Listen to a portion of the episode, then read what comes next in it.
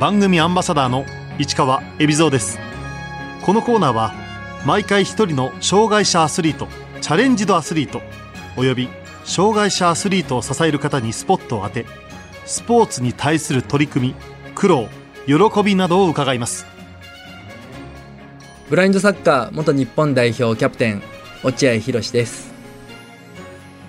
落合博さん1977年横浜市生まれの44歳。10歳の頃から徐々に視力が落ちる病気を発症。2003年25歳の時にブラインドサッカーを始めその年に日本代表に。以後代表の主力として活躍し数々の国際大会にキャプテンとして出場。2020年17年間の現役生活を終えブラインドサッカーチーム松本山が BFC の監督に就任。初の全盲監督となりました。その傍ら視覚障害者の就労支援などの活動も行いポジティブオッチーの愛称で活躍しています。自分が網膜色素変性症と分かり視力がやがて失われると聞いた時はどう受け止めたんでしょうか、えー、小学校の時にあなたはいつか目が見えなくなるのよと言われたんですけど実際視力も1.0あって何も症状が発症してなかったんですね。から見えなくなるっていうのは全く信じられませんでした。ただ、えー、少しずつ視力が落ち始め暗いところが見えなくなり色の区別ができなくなりということを自覚し始めてから恐怖を感じたのを覚えてますね。完全に見えなくなったのは18歳の時です。そんな中18歳で見えなくなってから25歳まではまあネガティブな生活をしてまして、まあ、見えなくなったことがやはり社会から何もできない人と見られるんじゃないかという、まあ、恐怖があって何もやる気が起きなかったですし盲学校行っても学校サボったりとかあと白状を持つのが嫌でした。周りから白状を持つと視覚障害者って一発でわかるじゃないですか。それが嫌で、えー、白状をできるだけ持たずに動いたりしてました。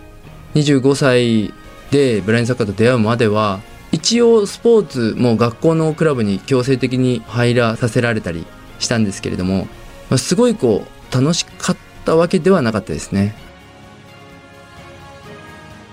ブラインドサッカーをやる前は視覚障害者のフロアバレーというのを、えー、盲学校の時にやりましてあとパラリンピックの球技にもなっている、えー、ゴールボールというのをやっていました。で実は、えー、ブラインドサッカーを始める前に、えー、ゴールボールの日本代表にも選ばれて2003年から2006年はブラインドサッカーとゴールボールと実は日本代表二足のわらじでやってました。初めてブラインドサッカーをプレーした時の感想は？ブラインドサッカーと出会ったのは知人の紹介ですね。ブラインドサッカーというのがあるんだよっていうのを聞かされて最初は見えないでサッカーってどうやってやるんだろうという気持ちで練習会場に行ったのを覚えてます。2003年の1月に初めてブラインサッカーやってみましたけど全然できなくてボール止めれない蹴れない運べない。で小学校の頃に実はサッカーをやっていて自分の中でもその周りからも、まあ、オッチーはサッカー経験者だからできるんじゃないかっていう期待があったんですけど実際全然できなくて、まあ、情けなくて悔しくて恥ずかしくて最初にブレインサッカーやった時の感想はつまんないでしたね。初めてすぐ日本代表のメンバーに選ばれた落合さん。当時の代表チームは？ブラインドサッカー日本代表になる経緯としては最初にそのブラインドサッカーの練習会ってつまんないと思ってもうやらないと思ったんですけど帰りがけにその近々大会があるんだけど人が足りないから出てくれないかと言われたんですねで僕はまあ人が足りないんだったらまあ、頭数だけ出てあげようと思って出たのが第1回の日本選手権でした。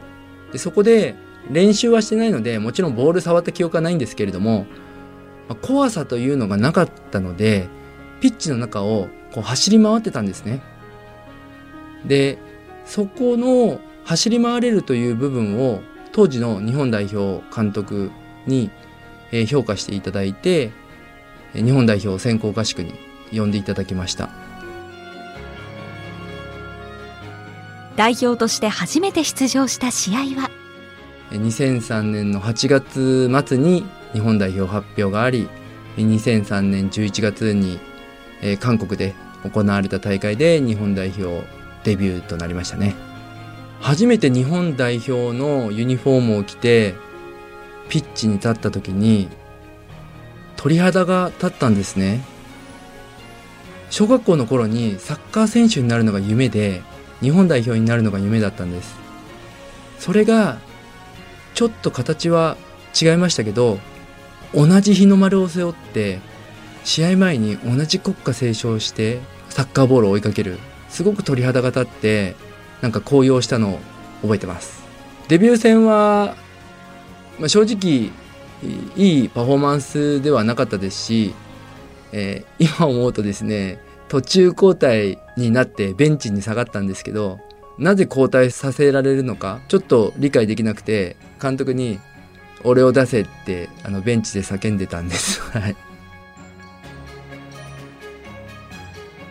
一度ブラインドサッカーをやめたこともあるそうですが2005年に一度日本代表を、えー、外されたんですね。というのも先行合宿の時にそれまでの私はやはりやんちゃでチームメイトに対してもきつい言葉を言ってで、まあ、自分にも他人にもこう厳しくしてましたそして先行合宿の紅白戦の時に、まあ、ゴール決めてパフォーマンスは良かったんですが相手とちょっと接触をして僕はファールじゃないかとアピールしたんですけどノーファールで試合が行われて審判があのぶつかった私に心配して声をかけに来てくれたんですけどその手を払ってしまったんですね。でその瞬間に、まあ、監督とか、えー、スタッフの方からまやっぱり代表としてあの一皮むけてほしくて、えー、一度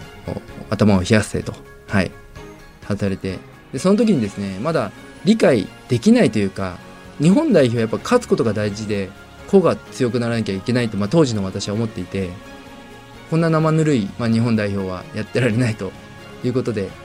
やめてやるって言ってはいやめてました。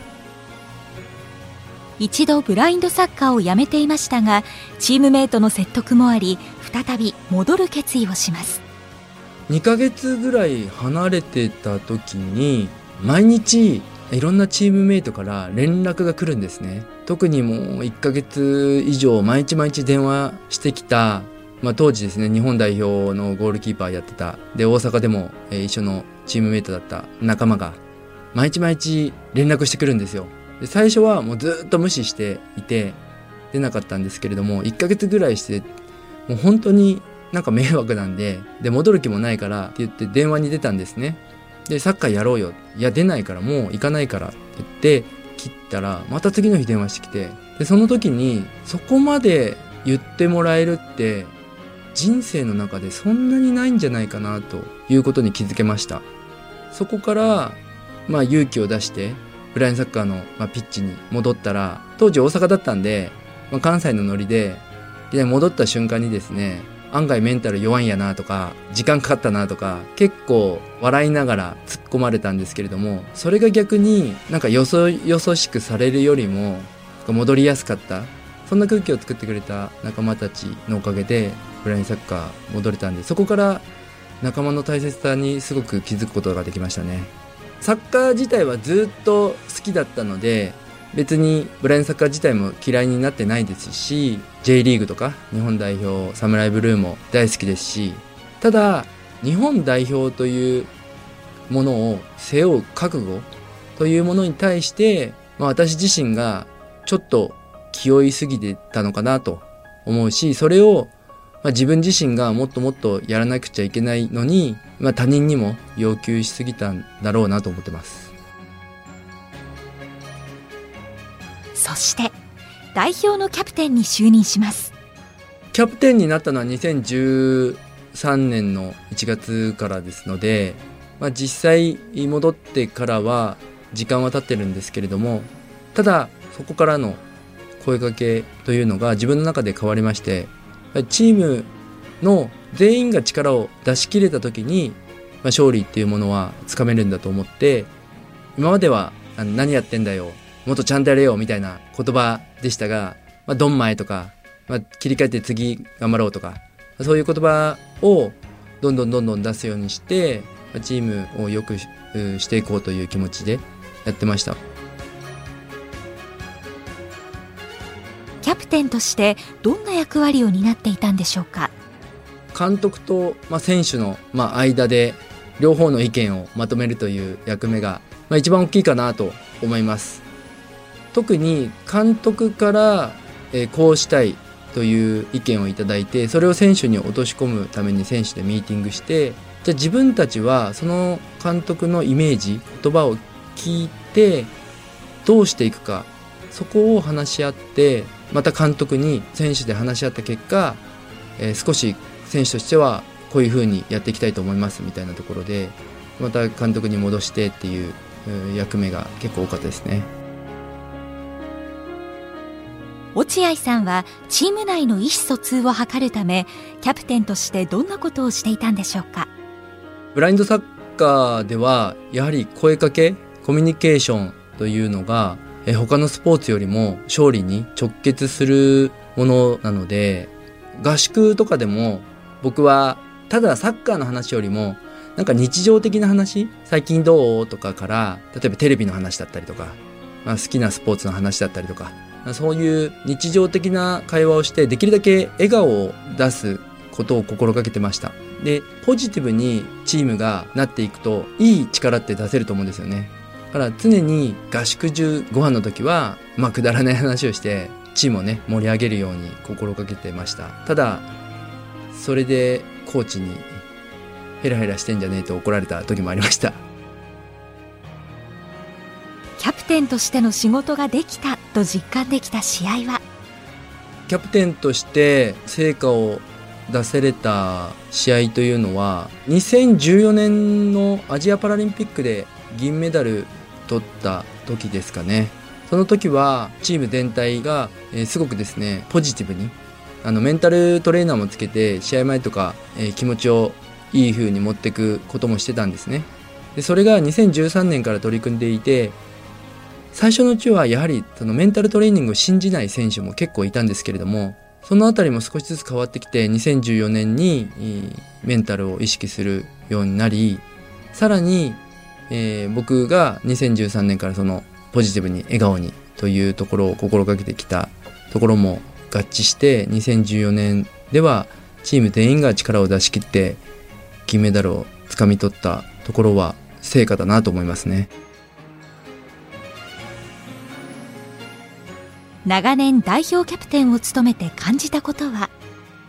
キャプテンをして自分自身ものすごい成長させてもらいました。まず読書しなかったんですけど、えー、リーダーシップとかマネージメントとかそれこそ言葉の使い方とか、えー、読書をたくさんしました。でまだ電子書籍が視覚障害者でまだまだ読めなかった時代だったので本をですね1ページ1ページスキャナーで取り込んででそれを音声パソコンに自分で読ませて読んだりとか。あとはえー、展示図書館で展示の本を借りたりとか、まあ、そういうことをしてまず読書をしました。あとは人の気持ちをさらに考えれるようになったなと思います。でサッカー選手日本代表の選手たち一人一人キャラが違うので口数が少ない選手もやはりいろいろ考えてるんですよね。その選手の考えてることは何かなって考えながらどういう質問したらその選手が答えやすいかなということを考えてまあ、質問を工夫したりとかオープンクエスチョンでいくのかクローズクエスチョンでいくのかそういうのを考えたりいろいろと勉強もできましたし人のことを思いやる気持ちというのが自分自身こう育むことができたのでたくさん成長させてもらった3年間でしたね。落合さんは地元横浜にブラインドサッカーチームブエンカンビオ横浜を立ち上げました。2010年にブエンカンビオ横浜というブラインドサッカーチームを私が生まれ育った横浜に作ったんですけれどもそもそも神奈川県にチームが一つもなくてそれまで私はアバンツァーレ筑波という何度も日本一を取っている強豪クラブにいました。ただ10年後のブラインドサッカーを考えた時に自分自身その強いクラブでずっとやっていれば強くなるしまあ優勝も味わえる。ですけれどもそれじゃあ良くないなと思って横浜にチームを作ることにしました。チーム立ち上げの時は苦労もありました。最初は人数が全然集まってなくて視覚障害者のプレイヤーは私だけでしたし、えー、他のですね請願者のプレイヤーも2人だけだったんで選手は3人で試合に出れない状況だったんですね。でもチームを作ってコツコツ活動していって発信していくことで1人また1人増えて、まあ、今では横浜のチームはですね過去準優勝2回したりとか、えー、上位に食い込んでくるようなチームに成長できたので横浜という街にちょっとは恩返しできたのかなと思います。ブエンカンビオ横浜の最初の頃は、まあ、私もマネージメントのようなことをしてましたしあと、えー、慶応大学の教授と協力体制をとっていて事務的なこととかその学生に声をかけてもらったりとか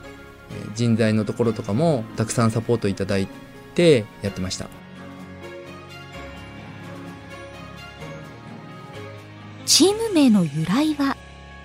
ブエンカンビオというのはスペイン語で良い変化という意味なんですね。つけたのはブラインドサッカーと出会ってその人の人生が良い方向に変化してほしいなという意味を込めてつけました。私自身がブラインドサッカーと出会って人生が良い方向にすごく変わったのでそういう強い思いがこもってます。落合さんは昨年2020年の3月に現役引退を決断しました。東京パラリンピックに出ることは正直めちゃめちゃ夢だったし2017年に代表から外された時はめちゃめちゃ悔しかったです。で代表復帰のために必死に練習してやってきたんですけれども実際コロナで大会が流れちゃったんですけれども2020年の3月にワールドグランプリ2020というのが開催される予定だったんですね。そこの日本代表メンバーに選ばれなかったら引退をしようと思ってました。で、代表の発表を見て、戻れないと思い、えー、次のステージに行くことを決断しました。昨年、次のステージを見据え現役を引退した落合さん。ブラインドサッカーに未練は？引退する時は、ほぼほぼなかったです。というのも、もう振り返っても過去は変わらないので、もう未来を見て生きていく。だから、じゃあ自分がブラインドサッカーのためにもっと言えば視覚障害者のためにどうしていくかっていうことを考えて次のステージに進もうと思ったのでまあそこは切り替えてましたね。今年の東京パラリンピック。夢の舞台だった場所で戦っているかつてのチームメイトたちを落合さんは心から応援できたといいます。東京パラリンピックが今年の8月に開催されて、まあ、ブラインドサッカー日本代表が予選グループで初戦フランス戦対勝して、まあ、テレビの前で観戦してましたけれども、まあ、正直一観客として見てましたね。で特に一緒に長年やってきた黒田智成がパラリンピックで最初のゴールを奪ってくれたっていうのは見てて鳥肌が立ちましたね、まあ、自分勝手に自分の気持ちもあの友に託してゴールしてくれた時は本当に嬉しかったですね。予選リーグでフランスを下しましたがブラジル中国に敗れ決勝トーナメントに進むことができず続く5位6位決定戦でスペインに勝って最終的に5位となりました。初めてのパラリンピックで5位という結果はもちろん素晴らしいなと思う一方で今後自力でパラリンピックの切符を掴んでいかなくちゃいけない。そこで中国に勝てなかったということはすごい、まあ、私の中でまたかという気持ちでしたね。今後のブラインサッカー日本代表がパラリンピックに出れるのかっていうところは少し不安があるというか、まあ、危惧するというか課題だなというのを中国戦負けた時に感じましたね。今後ブラインドサッカー日本代表は大きな壁となる中国を倒していかなくてはなりません。パラリンピックの予選でも中国に勝てば2位通過できたわけですよね。準決勝に行けたわけですよね。あそこで勝てるか勝てないかがこの先の日本ブラインドサッカー界を変えた試合だと思っていますし中国に勝てば上に行けるとか最後の試合で勝てばパラリンピックって過去何度も何度も私も、まあ、一プレイヤーとしてやってきた時にそんな経験をたくさんしてきて最後の最後でそこで勝てない日本代表が今回もまた出てしまったなというところで、まあ、やはり技術じゃなくて、まあ、メンタルの部分をもっともっと充実させるというか強くするというかしていかないと、うん、日本代表はアジアでパラリンピックを掴んでいけないのかなとも思いますね。引退した4ヶ月後、2020年7月に松本山が BFC の監督に就任。J リーグ松本山が傘下のクラブの監督へオファーがあった経緯は？松本山が BFC の監督の話というのは実は本当ラッキーな形で監督に就任させてもらいました。実は古巣の大阪そちらの監督をさせてもらえないかという話を最初にしました。ただここはちょっと話が合わず流れてしまいでその次に、え沖縄が好きなので沖縄にある琉球アガチというチームにオファーを出しました。で沖縄としてはぜひ来てほしいと言っていただいたんですがコロナで関東から沖縄に来てもらうというのが、まあ、この状況下では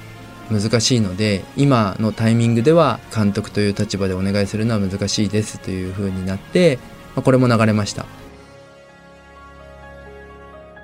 その後も落合さんはブラインドサッカー界のため地方で活動することを決断します。今のブラインドサッカー界はやはり関東が力が強くてそれ以外の地方がまだまだだと思っています。この地方が強くなることによって日本全体の底上げができると思っているので地方の指導ができたらなと考えていました。その時に長野のチーム代表をしている方から別件で連絡があって話をしていたら今度松本山が BFC というチームを作るんですっていう話が出てえそこの監督ってさせてもらえないですかっていう話をしたらチームと話し合ってみますって言って、えー、選手たちがぜひお願いしますという意見を出してくれて無事就任することができました。自ら監督として売り込み活動をしていた理由は？監督の営業をした理由はですねブラインドサッカーをすることでまあ、人としてたくさん成長できると思ってるんですね。なので、まあ、自分が経験してきた技術的な指導だけじゃなくてそのメンタルの部分だったりとかサッカーをしていない時間の過ごし方だったりとかそういうところをもっともっと伝えていきたいそして日本代表がパラリンピックの切符をつかんでパラリンピックの舞台でメダルを取るその力に貢献できたらなと思って、まあ、監督業というのをやろうかなと思って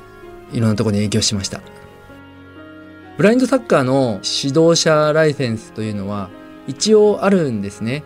ただ、ライセンスを取ってから監督になるという規定はまだないので、実は監督になった後にえー、指導者講習会というのを受けて、えー、コーチライセンスというのを取りました全盲でのブラインドサッカーチームの監督は落合さんが第1号ですまあ、全盲の監督はですね前例がないので、まあ、みんなどうやってやるんだろうって思ってるんじゃないかなと思います。まあ、私は経験してきたこうデータがたくさん頭にの中にあってこのボールの音の鳴り方は今上手にドリブルしてるんだ。このボールの音は今、えー、ミスったんだ。ボイという声があってから、えー、ボールの音が乱れたらあ焦ってミスしたんだ、まあ、そういう自分の経験値から予測しています。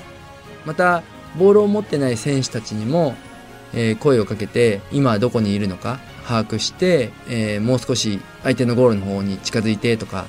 えー、もっと下がってとか指示をしたり試合中はしています。ただやはり少し見える人のサポートがある方が指示が早いので横に目の見えるアシスタントコーチは置くようにしています。